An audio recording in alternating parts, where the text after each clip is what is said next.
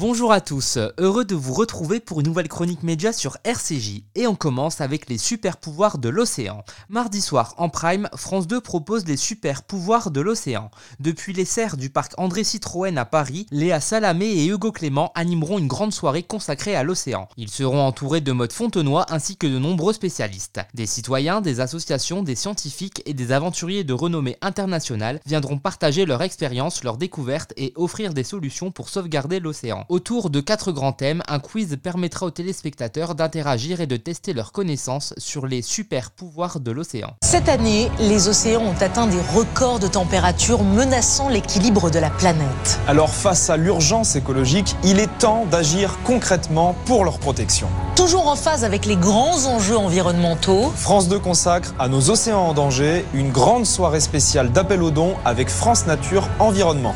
Une mobilisation exceptionnelle où nous testerons vos connaissances avec de nombreux intervenants, dont notre grand témoin, Maud Fontenoy.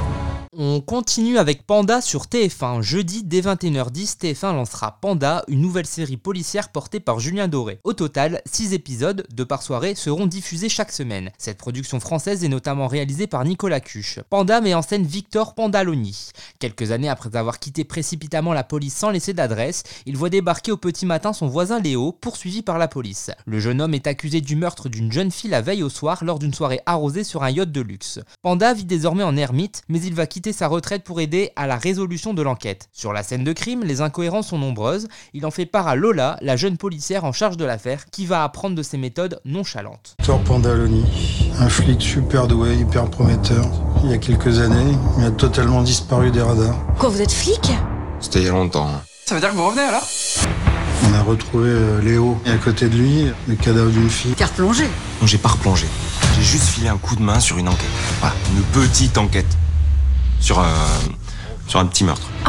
Pas mal. On termine avec la chanson secrète. Vendredi, la chanson secrète fait son retour en prime sur TF1. Dans cette émission animée par Nikos Aliagas, des personnalités célèbres sont conviées et ne savent rien de ce qui va se passer pour eux. Ils ont accepté de jouer le jeu, de se laisser totalement surprendre, émouvoir, parfois même déstabiliser, car ils vont découvrir en même temps que les téléspectateurs une chanson qui leur est chère, revisitée et réinterprétée par un artiste. Parmi les invités de cette édition de la chanson secrète, Gaëtan Roussel, Chantal Latsou, Jérémy Ferrari, Laetitia Hallyday, Adeline Tognotti, Camille Lelouch et Caroline Anglade. Parmi les artistes qui viendront faire une surprise, Lara Fabian, Gérard Darmon, Renaud, Grand Corps Malade ou encore Véronique Sanson. C'est très impressionnant. Connaissez-vous la surprise? Bon, taisez-vous maintenant que je me concentre. J'ai tellement eu peur.